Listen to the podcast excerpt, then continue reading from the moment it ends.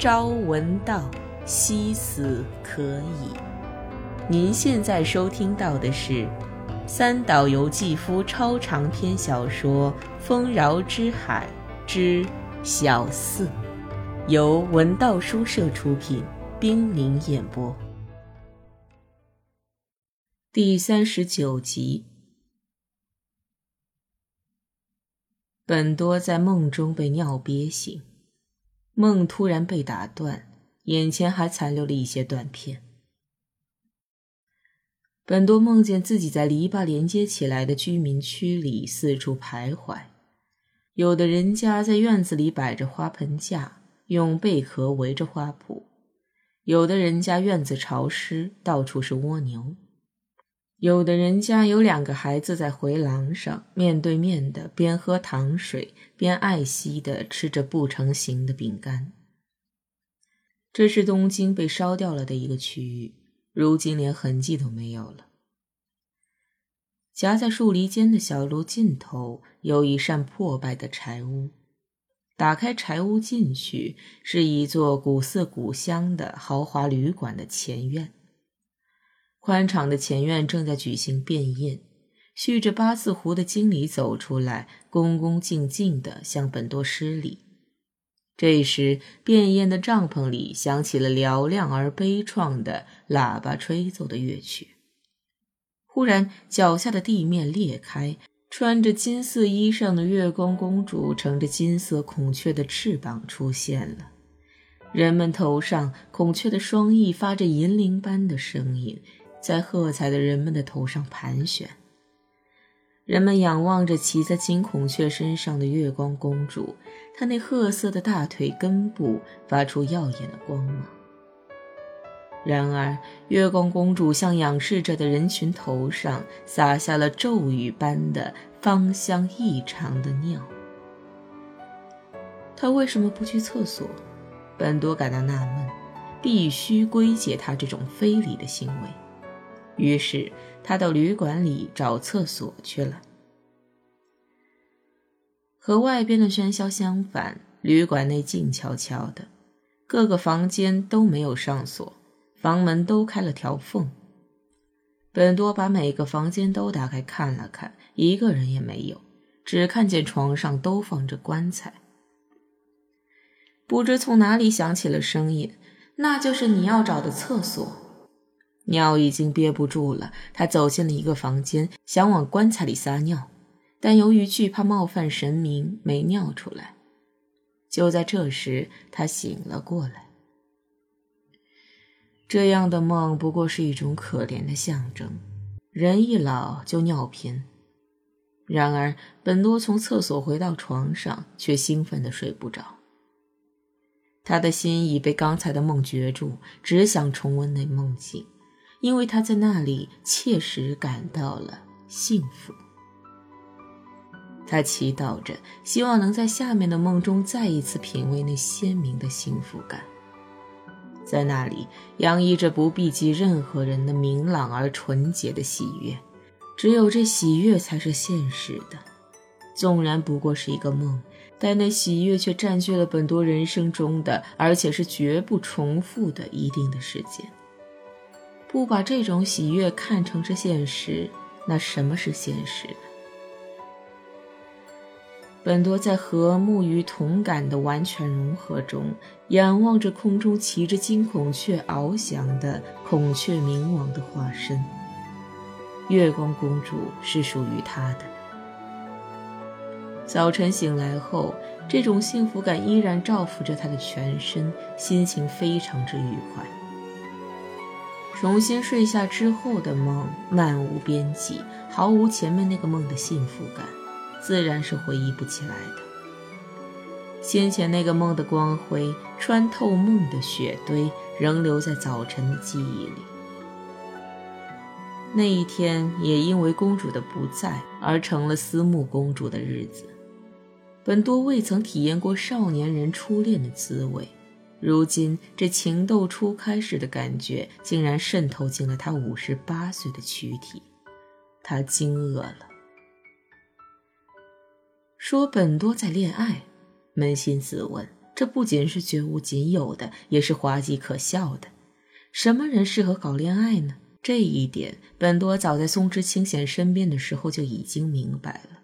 那是集外观上的官能的魅力、内心世界的混乱和无知、认识能力的不足于一身，能够在别人身上描绘出幻想的人的特权，是那种极端无理的特权。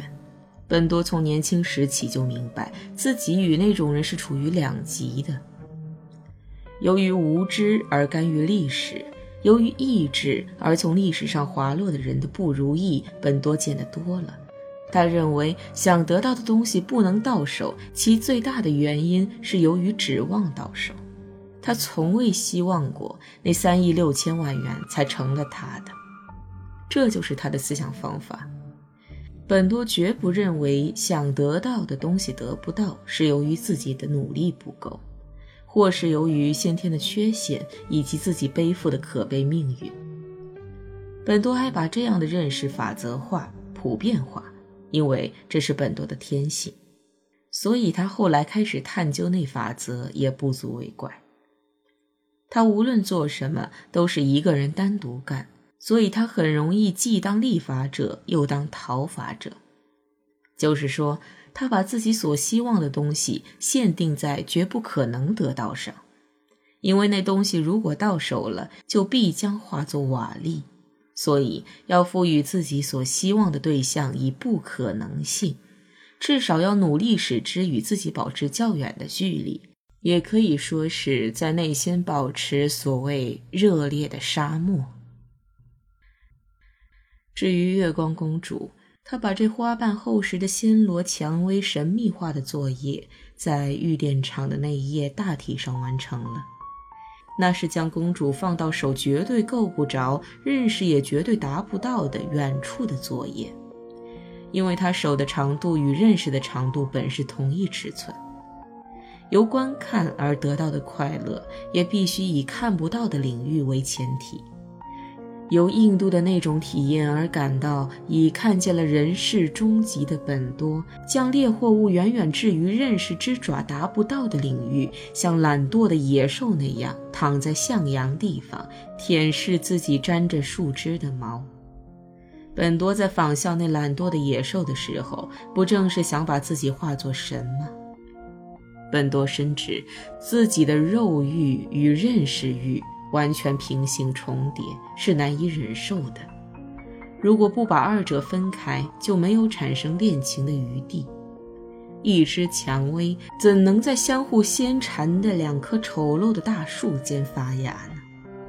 无论是讨厌的认识欲，还是带有五十八岁的腐臭味的肉欲，这两棵树都垂挂着厚颜无耻的气根。恋情怎能像寄生兰似的在那上面开花呢？月光公主必须存在于他的认识欲的远方，并且只需要同他不能实现的欲望发生关系。不在才是恋爱最佳对象，难道不是吗？这才是他恋爱的唯一优质原料。如果不是不在，认识这个夜行兽就会立即瞪大眼睛，用他的爪牙把一切撕碎。他咬住未知，把一切都化为既知的尸体，然后再将其放进停尸场。这种认识上的可怕而无聊的疾病，在印度不是曾一度被治愈了吗？逃到认识的尽头，只剩下一株蔷薇。为使他摆脱认识的眼睛，就要伪装成已知，让他待在满是尘土的黑檀木搁板的深处，加上锁，把它隐藏起来。印度。还有贝纳勒斯所教导他的，不正是如此吗？本多做了这件工作，亲自上了锁。他的意志的力量不想再去打开。过去清显被绝对的不可能所吸引，而违背了人伦。本多与清显相反，为了不被人伦，他设置了不可能。因为如果他坏了人伦，那么美在这个世间就再也没有存在的余地了。本多想起了那一天早晨的舒畅，就是公主失踪的那天早晨。本多的心虽然被不安所支配，但他还是喜忧参半的。当他发现公主不在房间后，并没有马上惊慌失措地去叫克己，而是着迷地在那个房间里到处品味失踪公主的留香。那是个异常晴朗的早晨，床铺乱七八糟的，从床单的细褶上可以看出月光公主烦恼时辗转反侧的热乎乎的身体痕迹。本多从波浪起伏的毛毯下捡到一根弯曲的毛，那刚好是一匹非常可爱的野兽在那里叫过苦之后的窝。本多查看了枕头的凹坑，看那里有没有公主透明唾液的痕迹。枕头凹坑的形状是纯真的。然后他才去告诉柯基，柯基的脸色苍白了。本多毫不费力的就把自己方才没有任何惊恐的表现掩盖过去了。两个人分头去找。如果说那时本多没有幻想过公主的死，那是谎言。虽然他觉得那种事的可能性极小，但是死也在那没预期的清晨，在浪费了的咖啡的芳香中飘荡着。有一种悲剧性的东西，像细密的银边一般包围着那个早晨，那才是本多梦想着的宠爱的证明。他口是心非地对克己说：“应该给警察局打个电话。”说完，欣赏地看着克己那警觉的神色。他们先走上露台，俯视积满雨水的游泳池。他战战兢兢地想。公主的身体是否在映着清空的池中躺着呢？由着现实的世界踏进非现实的世界，竟是如此容易。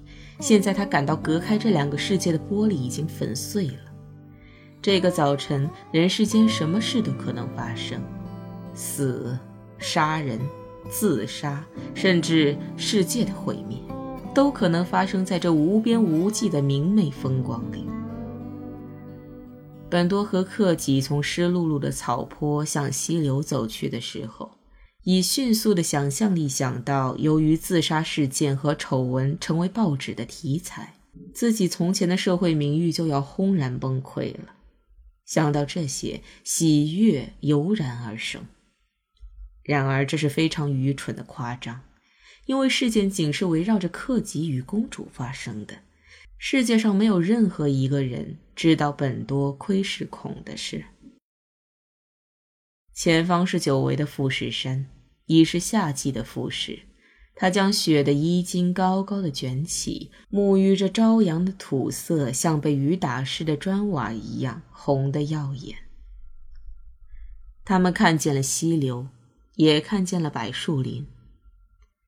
走出家门时，本多要求克己和他一起到邻居庆子家去看看，或许庆子在家。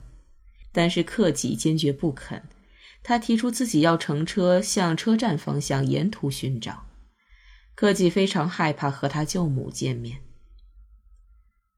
这么早按说不适合去庆子家，但是特殊情况也没办法。本多按了门铃。不料庆子已经化好了妆，穿着绿色连衣裙，披着对襟毛衣，跟往常一样出来接待本多。早上好，您是来找公主的吧？今天早晨天没亮就跑到我家来了，正睡在杰克床上呢。幸亏杰克不在，不然的话就要闹得不亦乐乎了。他好像很激动的样子，所以我给他喝了些甜酒，让他睡了。可是我也睡不着了，就起来了。好吓人呐！到底出了什么事？他一句也没说。要不要去看看他那可爱的睡脸？从那以后，不但公主，连庆子也杳无音信了。本多忍了又忍，他想，恐怕再也见不到公主了。他等待自己的体内生出真正的疯狂来。理智因情况不同，可达到焦躁的极限。正像狂言钓豹中的老狐狸，虽然深知陷阱的危险，却终于朝诱饵疯狂扑去那样。结果，经验与知识、精熟与老练、理性与客观等所有的能力，不仅全部失效，而且这些东西的积累，还会不由分说地把人推向莽撞。本多在等待这一瞬间的到来，就像少年等待自己的成熟，五十八岁也必须等待自己的成熟，而且是走向悲惨结局的成熟。在十一岁的干枯的灌木丛中，树叶已掉光，树下的杂草都枯死了。在步履蹒跚的冬日的阳光下，那里像是一块干得发白的净土。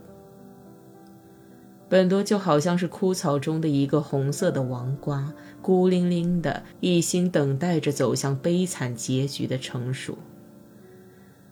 自己实际追求的东西是像火焰那样的无分别呢，还是死呢？本多的年岁使他难以辨别。在那里，在自己所不知的地方，似乎有什么正在缓慢而慎重地准备着。已经存在于未来的唯一的东西，就是死。您现在收听到的是《丰饶之海之小四》，由文道书社出品，冰凌演播。一天，本多到完大厦的事务所去，听到青年职员为私事悄悄打电话的声音，强烈的寂寥感涌上了他的心头。那显然是女人打来的电话。青年职员一边留心周围的人，一边装作漫不经心的样子应答着。但本多仿佛清楚地听见了那女人情趣盎然的声音。大概两个人之间有默契，所以用事务性的词语互通心声吧。那青年很爱梳理那头蓬松的头发。他那讨厌的眼神和傲慢的嘴唇与律师事务所很不相称，本多产生了把他解雇的想法。在东京，要想打电话找到一天到晚忙于午餐、鸡尾酒会、晚餐招待会的庆子，最好的时间就是上午十一点。刚听那青年职员打电话的本多，觉得在这窄小的事务所里不便大声的打私人电话。于是他说去买东西，走出了事务所。丸大厦一楼的商店街是战前的东京剩下的少数地区之一。本多喜欢在这里逛领带店，或在纸店选购书法用纸。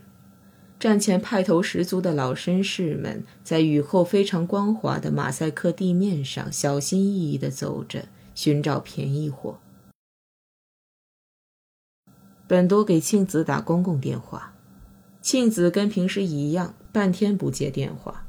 他肯定在家，所以本多想象他对电话置之不理，正对着镜子的那种悠然自得的姿态。尤其是他在出去吃午饭之前已选好了衣裳，现在正穿着一件衬裙化妆时那丰腴的后背。让您久等了，请原谅。来接电话的庆子用悠扬甜美的声音说：“好久不见了，你好吗？还可以。什么时候能请你一起吃个便饭吗？啊，谢谢您的好意。不过您想见的不是我，是月光公主吧？”本多一时语塞，想等庆子下命令。那次给你添了很大的麻烦，不过我这里当然是没有他的音信。您见过他吗？没有，从那以后就断了音信。不知他怎么了？不会是因为要考试了吧？那姑娘好像不那么用功吧？本多为自己讲话如此震惊而吃惊。总之，您是想见他吧？说到这里，庆子好像在考虑什么似的，停下来。这一停顿给他的感觉，好像是上午从窗户射进寝室的光带中飘舞着香粉一样。本多知道庆子不是装腔作势的女人，她怀着希望等待着。不过，我有一个条件。什么条件？月光公主跑到我这里来，说明她完全信任我，所以以和我一同出席为条件。由我去请她，我想她肯定不会拒绝的，这样好吗？瞧你说的，这正是我想拜托你的。本来我只想让你们两个人会面，可眼下还不行。那么我往哪儿给您回话呢？给事务所打来吧。以后我每天上午都肯定在事务所。本多说完，放下了电话。从这一瞬起，世界全变了。本多想，自己怎能受得住下一个小时、下一天的等待呀？接着，他在心中打了一个小小的赌：如果公主能照样带着绿宝石戒指来，就表明她已经饶恕了本多；如果不带，就说明还没有饶恕她。